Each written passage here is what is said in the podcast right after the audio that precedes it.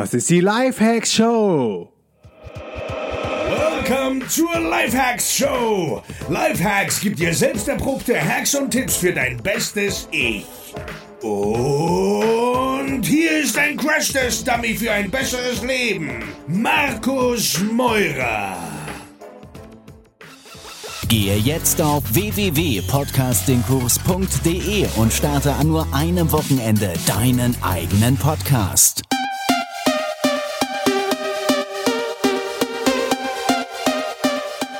All right, guys, welcome to a new episode of the DNX Life Hackz podcast show live from the DNX camp in Brazil.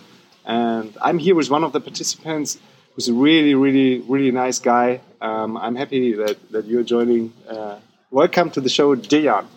Thank you. nice to be here. Yeah, what are your impressions from the camp? Um, being for the first time on a camp, and did you have any idea? Did you have any expectations, or you just because you also stepped in very short note? And what's your opinion so far? Yeah, actually, I didn't have any expectations. It was just I I wanted to join to see how it is. Yes. Uh, mostly because um, there's so many things like this like this happening all over the world, and uh, usually you need to pay to go there. You need to pay the full price for the accommodation. All this, so I had this chance to join quickly because I already live here, and I wanted to use it to see how it is. And now I'm really satisfied. Basically, it's really nice uh, atmosphere all the time. It's just uh, a lot of people you can talk to. You can work when you want to work. You can stop working and have some uh, fun as well. It's really, really good, uh, good feeling. Cool. You Yeah. just mentioned that you're living more or less here in Jericoacoara, which is Yeah. one of the most beautiful places in the world, and I've seen many places. Yeah, yeah. How, how did you manage this? Uh, well, I work online, obviously, like many uh, digital nomads, and uh, this is my seventh year here now. Yeah, I keep coming to Jeri. Definitely, this is one of the best places I've seen. Also, I've traveled to many places, but this is uh, one of the best ones. Yeah, and if you're into these water, wind, water sports, then this is the best place in this time of the year. Yeah, Yeah, definitely. Yeah. yeah, I would definitely sign it. And so, when did you come to Jeri for the first time? In 2010, yeah, in October 2010. I just came. I didn't know what it was. I just wanted to check it out, uh, do some windsurfing, and uh, it turned out to be so great that I kept coming every year now. Since 2010 until now, I don't want to miss a single year. And so, next year is already safe. You will come again and again. Yeah, so, there are no. I didn't buy the tickets yet, but yeah, definitely I'm coming.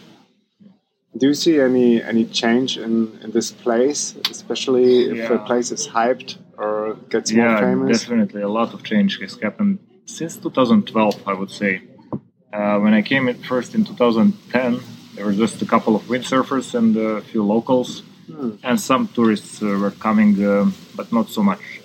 And in 2012, somehow became a big boom. A lot of Brazilians started coming during just um, you know weekends or any holiday they had. Ah. They just kept coming in big, big masses, and then all these pousadas started popping out. Posadas is more something like a hostel, right? Yeah, yeah Posadas is, is uh, known as a local hot- hotel, Or in, hotel, uh, small hotel. in uh, Brazil, in South America, actually. Yeah. Ah. So they started popping out, and now you have like 400 Posadas in this small place, which originally had less than 1,000 inhabitants. So it's really amazing how Four thousand, you say? four uh, 400. Four hundred. Yeah. Wow. and uh, all this is um, actually not so nice for me it's just too much hassle too much people actually but on the other hand now we have this digital nomad uh, groups coming which i now see and i participate in which is kind of nice because um, you also want besides windsurfing and uh, kiting you want to socialize a bit with people on your uh, level in your uh, niche let's say so you can uh, exchange some ideas or just talk about some different stuff than just windsurfing and uh, partying, you know. because most of the other people that are coming are just here for the party all night, to drink and uh, eat and nothing else. You know. Yeah. Um, yeah, so it's changed a lot since last uh, four years, I would say. Okay, this is also the biggest benefit for me when I go to nomad hotspots or we organize camps or do some events that it's so important to have people around you who understand you and are more or less on the same Yep. same level and the same topics than just hanging out with backpackers, what we had to do in the beginning, maybe you too, when the lifestyle was not so popular. It's just a different mindset. It's okay once in a while, Yeah, yeah, yeah. and it's totally okay for these people. But it's it's a totally different lifestyle and approach of how to spend money and how to live. And Oh yeah, definitely. Yeah. Uh, I really feel the change when I'm now in Jeri or in some other place where I can actually meet people that are doing similar stuff that to me, you know.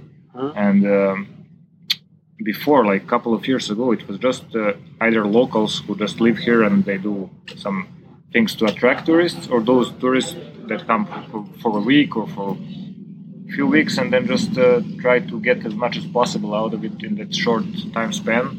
You know, just spend all the money that they plan to spend, yeah, get wasted every night, or nothing special that um, they don't live here basically. yeah, And um, now with this digital nomad community, I think it's uh, getting more interesting, uh-huh. and it's uh, hitting Jeri recently since last two years. I think it's um making very more, and more, more and more um, popular for digital nomads. Yeah, especially Tijana was also coming for a long time already to Jeri's. She started this um, digital nomad community Yeah, yeah, yeah. and her project Follow the Element, and I think she she did a great job to put also Jeri on the map. hmm Um, Yeah. this is how things came together. I remember that I met Tijana, I think, three years ago when I was the first time in Jeri at a party, just a water sports party afterwards. And I didn't know that she was also working location independent, and same for me. And then things came together half a year later when, when she, I think she was thinking about starting something like a retreat here or so. So we partnered up last year, and she mm. was helping me on the camp. Yeah. And it's, it's funny how connected the whole world is. Meanwhile, Yeah, it's still a, quite a small world for digital nomads, I would say. There's not so many people that are doing this. no, So you actually, if you meet somebody, it's very likely that you will meet the same person in a few months in some other place that is so popular. Because Yeah. there, are also not so many popular places all over the world. no, Yeah. not too much. So people are going, you know, to the same places and it's mostly the same people. Um, and that being said, that you live here long term, um, that means you live like a local. You you cook on your own. Yeah, yeah. I try to kind of live my life here as if I was uh, living in a big city and uh, you know had a proper job and everything. So I'm I go to a restaurant a couple of times per month. I don't avoid it, but I'm I have my own kitchen. I cook. I stay at home. I go out at night. You know, once a week or twice a week. I sometimes have a girlfriend for a couple of weeks. It's not. Um, it's different than you know party tourists that come for one weekend or 10 days and they just want to do everything at once. Yeah, so I have days when I just stay at home the whole day or, you know, I miss a vacation day, I would say. It's just a normal life. yeah, perfect. And what was your life before you was just saying uh, you're not having a proper job? Did you ever have a proper job? Yeah, yeah actually I had a proper job in, uh, in the office, you know, like um, I was, I'm a software developer. So I was working in a big companies uh, as a part of a team and I had to go to the office every day. Uh, it was, a, you know, standard job. You go there, you get your tasks, you do them as slowly as possible because if you finish them, then you get new tasks. There's no reason to hurry up. It's crazy, huh? yeah, you get the money every month.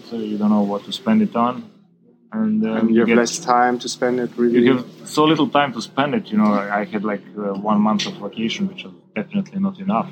but talking to Americans, I think it's still much. But, Yeah, okay. If you talk to somebody, it's uh, yeah. but still, yeah, I totally agree. I think we have 25 days in Germany or 26 or something. Yeah, that's Days. still way less than what I wanted. I wanted like six months. And then uh, when I suggested this to my boss, or I don't remember, something like this I suggested, Uh-huh. that was definitely not acceptable. And uh, then I just quit. And uh, without becoming actually digital nomad at first, I just quit and started uh, traveling. Uh-huh. And uh, somehow it came together that uh, I want to continue this uh, lifestyle and uh, I have this knowledge that I can do this online. Mhm. And I wanted to try it, and it turned out to be great. Yeah. Cool. And these times there were rarely any resources about how to start a remote life, or was the concept yeah. very clear for you? Very easy. It was just, uh, no brainer. Natural. I didn't um actually uh, know that it should be something that you need to learn how to live this lifestyle. You just uh, travel and then you try to find money somehow. And uh, online was the easiest way for me because I'm a software developer, so it was pretty natural. Um, if I had some other uh, business, then maybe it would have been different. But as a software developer, it's just uh, you go online, find your Mhm. uh, clients, and you just do it uh, the same as in the office. Just you're much more motivated, I think. Mhm. Do you work on Upwork? Yeah, yeah. I currently work for Upwork itself.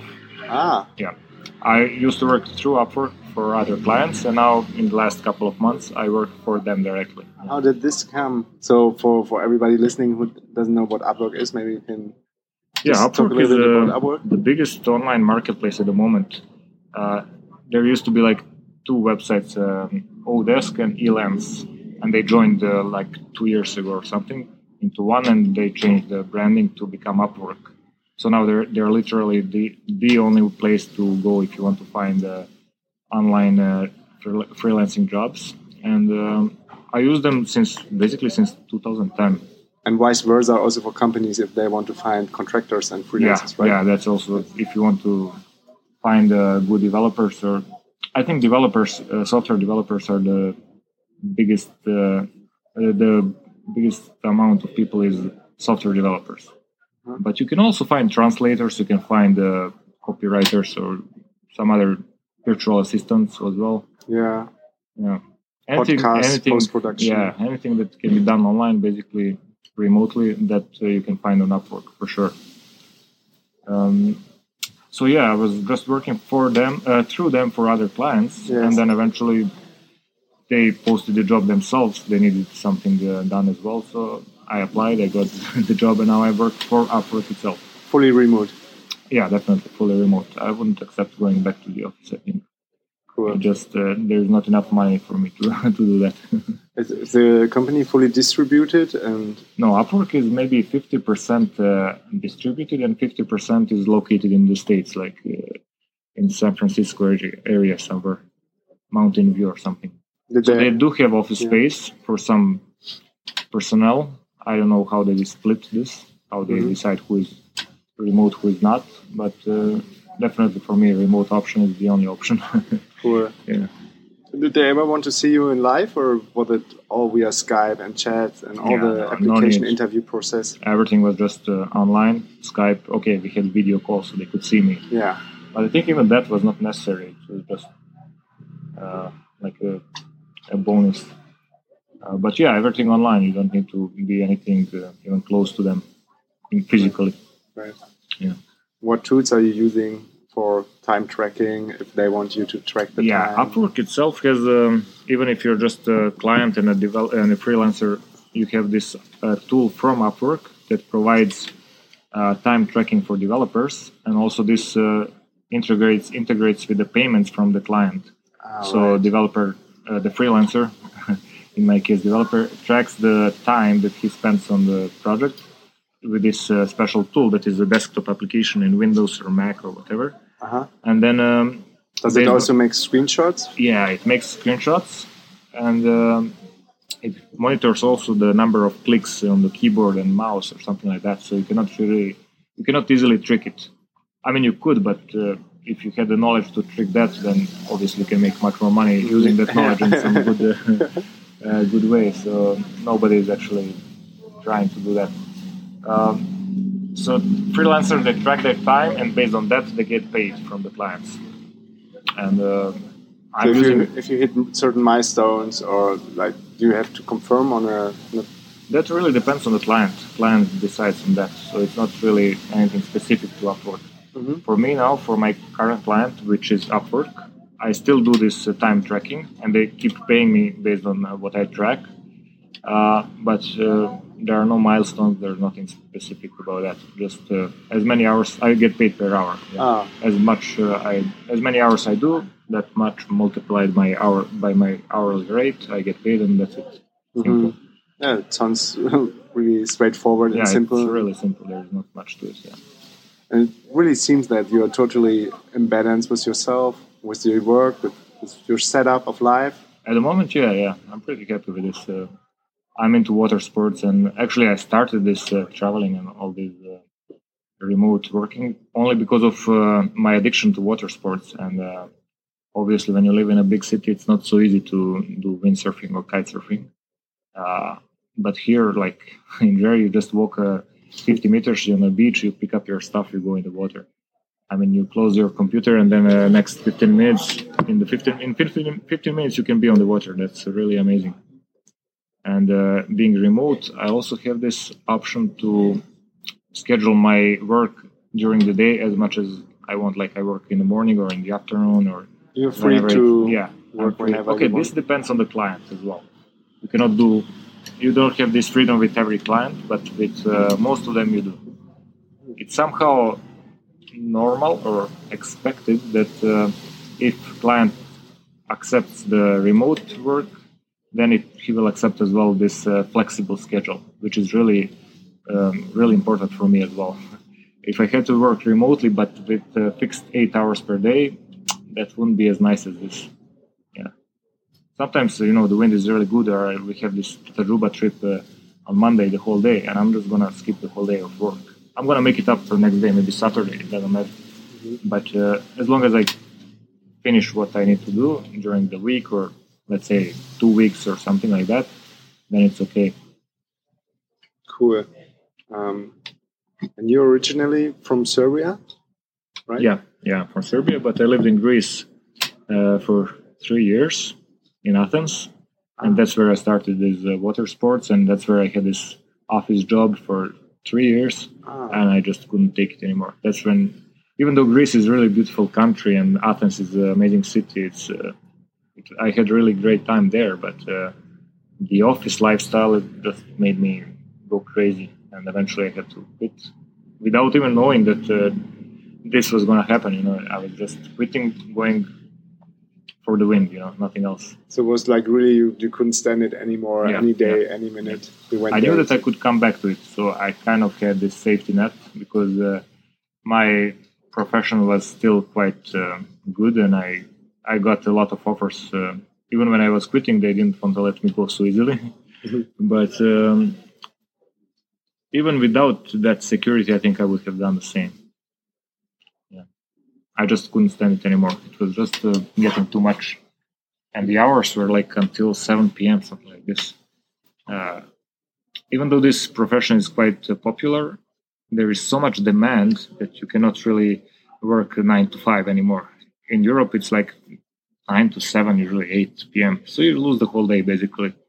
And if you're not into, you know, just sitting at home and watching TV, if you want to go outside and do something during the day, which I really love, then um, basically your whole day gets wasted if you just stay in the office. And that that that's what uh, made me quit. This is what also happened to me, like working Yeah. more more hours, more days. And on the other hand, also more responsibility, good salary, and all these perks and more headcounts. But at the end, you were just earning more money, which is nice, but also working more and have Yeah. less time for things you are really passionate about. Like Yeah, yeah. I love to go in the gym and work out and on the weekend to meet with my friends, but the time was getting less and less where I could make it. Yeah, I understand that some people are uh, really happy with that lifestyle if they they have hobbies that hobbies that they can do. I don't know in the evening or they don't depend on the weather or the daylight or something like that. If they spend money on the in the malls or watching TV or buying better car, better apartment, uh, whatever that really uh, requires a lot of money. For me, that was really not interesting at all. So I just wanted to spend my money on the beach, on uh, travels, on windsurfing, on kiting, and uh, I just had so much money that I could not spend it on those trips. You know, it was just uh, much more money than uh, time available to spend it. Yeah, I didn't want to buy a car. I didn't want to buy apartment. I didn't want to buy all those things, which would have taken all my money. Okay, but uh, if I didn't want that, I had extra money. So I just thought, okay, maybe I can make a bit less money, and uh, have more time to spend it. You know, it's much more valuable because time is money as well. You know, totally. And time is one of the resources you can't recreate. money, yeah. money, you can Yeah. always get more money. yeah. And now, actually, I'm getting more money than I used to get in the office. So I'm kind of, uh, uh, I got it both ways. You know.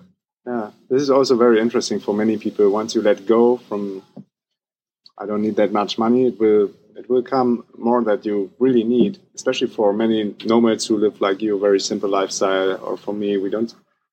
I'm spending 1,000 euro or 1,500 per month. Yeah, the same for me, including all the travels like plane tickets, including accommodation, food, and including the equipment for windsurfing and kiting, which is quite expensive, I have to say. So I spend like um, 10 to 15,000 euros per year, Yeah, which is uh, quite okay, I think. it is totally. And cool. Um, what was? How were your family and friends reacting after you said you will you will quit an office job and go somewhere? Was it was it a discussion in any way, or did they already know you you were like Well, free with the wind? Yeah, they definitely didn't like it, especially my family. But uh, they knew that there is not much discussion about it. They knew that I was going to do it no matter what. Where did your self esteem come from? Especially when, yeah, it depends on how hard you're educated by, by your family or friends, but many people, they really struggle with breaking free. I don't know. I first of all, I somehow, when I went to live in Greece, I also separated from my family and fri- and friends a bit. So that was uh, maybe the first step. Um, and then when you're separated like this by distance, then it maybe it's easier a bit. But I think even if uh, my family was in the same city and everything, I would have done the same. But somehow it's what I wanted, and uh, I wouldn't. I didn't want to live the life they wanted for me. And uh, I know it's uh, just a standard line, but uh, I wanted to live the life for myself. I don't uh, owe this life to anybody, so I don't uh, need to waste it to make somebody else happy, my parents or my friends or whoever. Um, yeah, so I basically I just said, okay, I'm going, I'm doing that and that, and uh, if you like it, okay. If you don't like it, there's nothing you can do about it, you know. And uh, eventually, they, in the beginning, okay, of course, I didn't have uh, enough income. I didn't have uh, so many clients. I didn't know what was going to happen, and um, uh, obviously, they had uh, doubts that I'm gonna like fail or maybe go back and then we had to get a much worse job or be in much worse situation than before. But now that I'm like making really good money last couple of years and really being still independent and uh, traveling and making this lifestyle like uh, sustainable Yeah. in the long run, I think they accepted it and now they're they're maybe too proud to say, but they think I did well. I did well. hmm Yeah, this I feel the same more or less. Like my mother was always uh, really um, afraid that I couldn't fund my own life, Mhm. fund my own lifestyle, and this was I don't know why. It was another it's another generation, but the biggest fear or concern was always: Do you make enough money, and can you live? Yeah, yeah, definitely. I mean, for me, I was not sure that I could do it. I just went, uh, I quit my job and I went uh, out and I said, okay, I want to spend my savings just enjoying. And if something comes along the way, I'll just take it. And I was not afraid of that. If nothing happens, I'll go back to that office lifestyle, whatever. Uh, but my family and friends, you know, they, they didn't think it that way. They just thought, okay, if you leave now, you're like, God, you're going to lose so much. You're You will gonna- never get a job again. you'll never get it back. It's like obviously it's not like that. If you quit something and you realize you made a mistake, it's not so easy. It's not so difficult to come back if you really realize it was a mistake. But obviously, I didn't realize it was a mistake. I realized it was a really good decision, and I kept going on, and it just became better and better over time. And um, now it's so good that uh, nobody's actually uh, giving me any problems uh, or telling me stop doing that. You know, it's not really. Yeah. I think now that it went also more public and people get the concept and see it's sustainable and it's yeah, now if you just say you're digital nomad, people kind of know what you're doing. It's uh, much more popular. Back then, you could not explain this in two words. You could not explain it in uh, you know one podcast would be needed to explain what you're doing and how you're you're doing that. Um, but now it's uh, so mainstream almost that uh, you just say, oh, "I'm a digital nomad. I'm just traveling and working. I'm Yeah. living this lifestyle, and it's okay." yeah i also see when i talk to people now and in comparison four or five years ago when we started out it was like nobody got the concept and Yeah. I was uh, very passionate about it, explaining them for hours, and then at the end, you see they didn't get it. Um, and now you just mentioned I, I, can work from everywhere. I work online. Ah, I've, I've heard about this. I've read an interview. Yeah. this concept. Yeah. yeah, it's much more common these days. So needs less explaining. And uh, with that, also family and friends they try to they tend to accept it better. You know. And how did you how did you create your skills in being a developer? Um, and are you still improving, or do you now have a level of a certain? Yeah, well, I started uh, in 2004 my first uh, job in the office uh, during my studies. So since then, I was constantly improving. You know, every new project I had to learn new technologies and keep up with the changes. Uh, and obviously, when I started freelancing, nothing changed. I had to improve all the time. Not only because I wanted to get new clients, but even with one client, if you have a long-term client, you need to go through some new stuff all the time, and uh, it's necessary just to do one project. You need to keep improving. So it kind of comes naturally that uh, you cannot stop improving in this uh, job, at least in my profession. Yeah. Uh, so being freelancer or being in the office makes little difference. It's more about who is your client and what is your project. And uh, I have to say actually that projects that are now being uh, offered to freelancers are more likely to be using new technologies and new stuff that you want to learn than those in the that you would get in the office. It's not a rule, but mm-hmm. I would say like slightly more in people who are having new stuff are more inclined to also accept remote work yeah, yeah, I would think the same. It's kind of correlated. Yeah, I think so. Especially so from the companies when they say, okay, let's try something fancy or we, we have some extra budget for someone outside of this company because they see, okay, we are doing this since 10 years, 20 years, we need some change. Yeah. They will more likely look for maybe a freelancer, and these freelancers are more likely state of the art because they are not stuck in the office every day and working for the same company. Yeah, it's kind of like um, if you think that being a freelancer will ruin your career or at least slow it down professionally, then this is not the way to think because it's actually helping your career. Uh, if you're a software developer, I cannot say about other mm-hmm. uh, professions, but for mine, it's definitely uh, the freelancers are top level of developers. Totally, yeah, totally, and they are really taking over I think yeah. there are some studies that more and more people get now, yeah, yeah. like starting as a freelancer, because it's really changed, especially I think in the last 10 years, that you're more secure being self-employed and care about yourself than being uh, employed by, by a company, which can go down. Yeah. Okay. I think it depends on the, which country you have this company in. Uh, but basically, yeah, if you know what you're doing, if you know how to manage your savings and invest it, yeah, you can be much safer as a freelancer. Cool. Would Would you say Upwork is a good good start for freelancers if they yeah, want to get definitely. the first clients? And yeah. Maybe do you have some takeaways or something people should be aware when they start on Upwork from the very first minute that I can make? talk about my experience, which is tightly connected to software development. Uh, I don't know about other professions so much, but for software developers, definitely Upwork is the place to go. You just make your profile, set your rate, which should not be way too low. It should be something that uh, you are satisfied with, but also um, even if you don't get the jobs immediately with that rate, you cannot go lower than some like say 15 or 20 dollars per hour. That's the minimum you should go. Even that is for the skills that are really really low. So if you start with something like 20 or 25, that would be like a normal starting price. You will wait uh, initially for a few weeks, maybe or even months to get the first job. But then your profile will be built. So you will build up your profile. So uh, by doing that with some clients, which means you get reviews. Yeah, you get reviews from every mm-hmm. client. You get reviews, and then based on that, you will get new and new clients, and then you can start increasing your rate.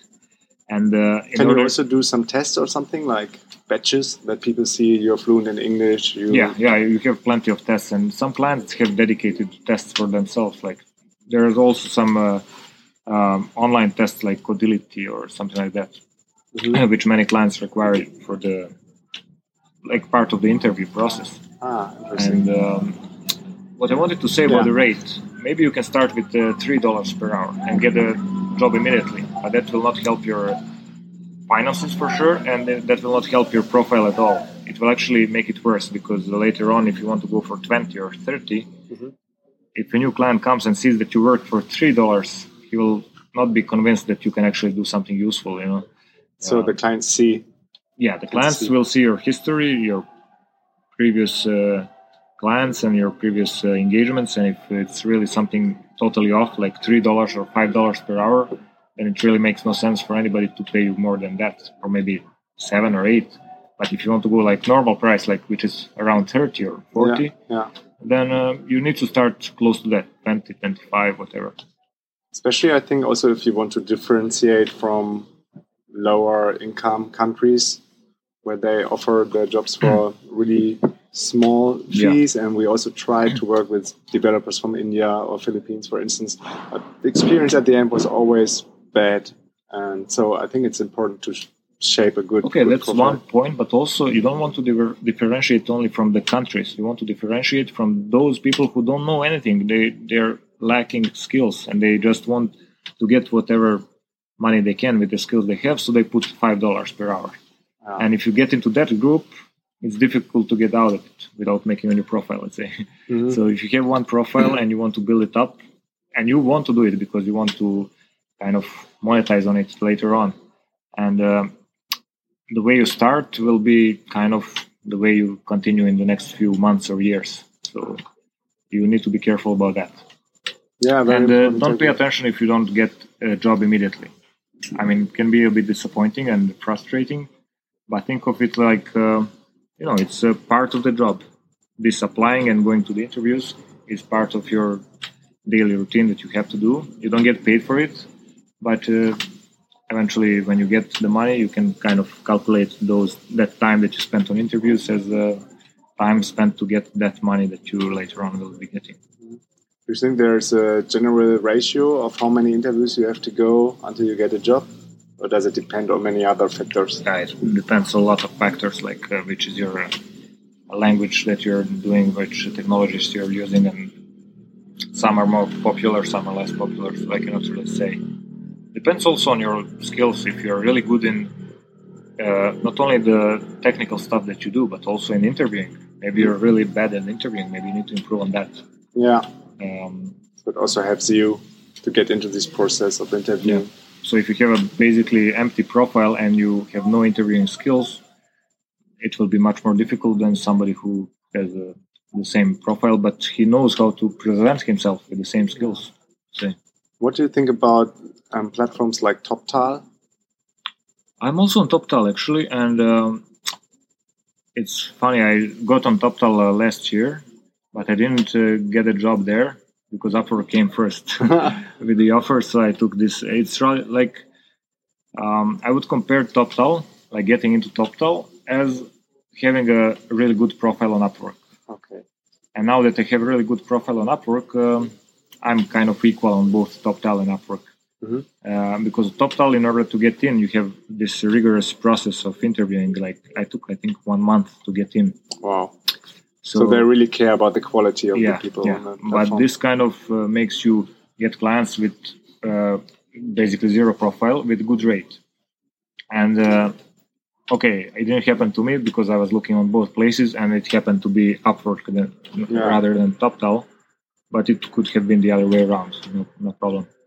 Um, I think it's also a great place, but only if you're a really good developer and if you know how to deal with interviews. Uh, this is something that will happen at the very beginning when you apply for TopTal itself to make your profile to open an account. Mm. You cannot open an account unless you're really passing all those tests. On Upwork, you can just make your profile and that's it. You're online and everybody can see you. On TopTal, it's different. But on the other hand, uh, if you pass those tedious interview processes, then you will get uh, already to a bigger level, let's say, where you can get better clients immediately. Would you say a good strategy could be to start um, to get some experience on Upwork and sharpen your profile there and make it like really good quality and then maybe go for TopTal or the other platforms? I would say it doesn't hurt to go to TopTal immediately as well. If you if you're really skilled as a developer, at the moment they are accepting only developers and designers, uh, while on Upwork you have so many other yeah. uh, professions. And um, if you're a developer or a designer, you can go on TopTal as well, and uh, there's no problem to have both profiles and do what I did actually, just try both at the same time. Which comes first with a better offer, you take that. Yeah. Nobody's gonna get angry or anything. I hope. uh, so Was it was it um, really tough the interview process yeah, of yeah, TopTal? yeah, definitely the toughest interview I had, uh, I think, in my life. I passed it, and I kind of knew that I was going to pass that. I could not have failed it. Um, but I've had like 10 years of experience in that exact uh, thing that they asked. So if you are maybe experienced a lot, but in something else that they are not asking, then it might be, even though maybe you are really good, it might be not so easy for you. Yeah.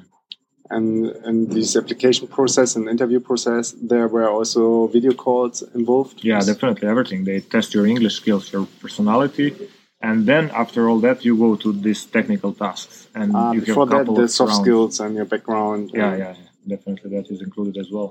Yeah.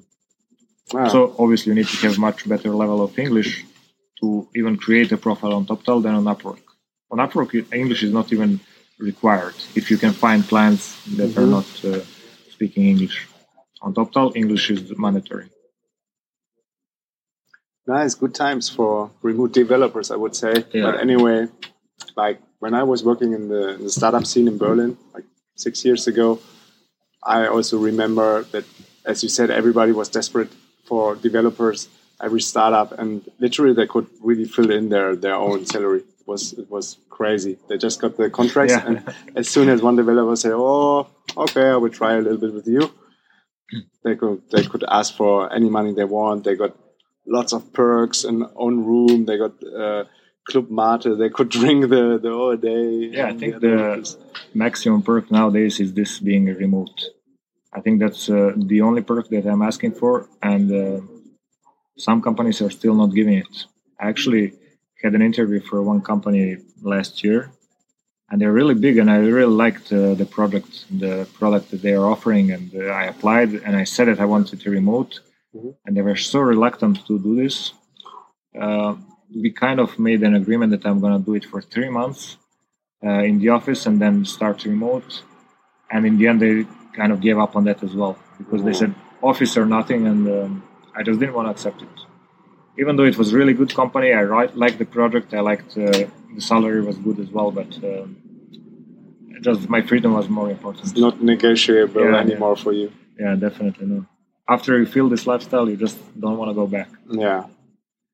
Yeah, I can fully understand. Thanks for your time, Dijan. Yeah, thank you. It's really cool. Nice to be here. yeah, nice to have you on the group.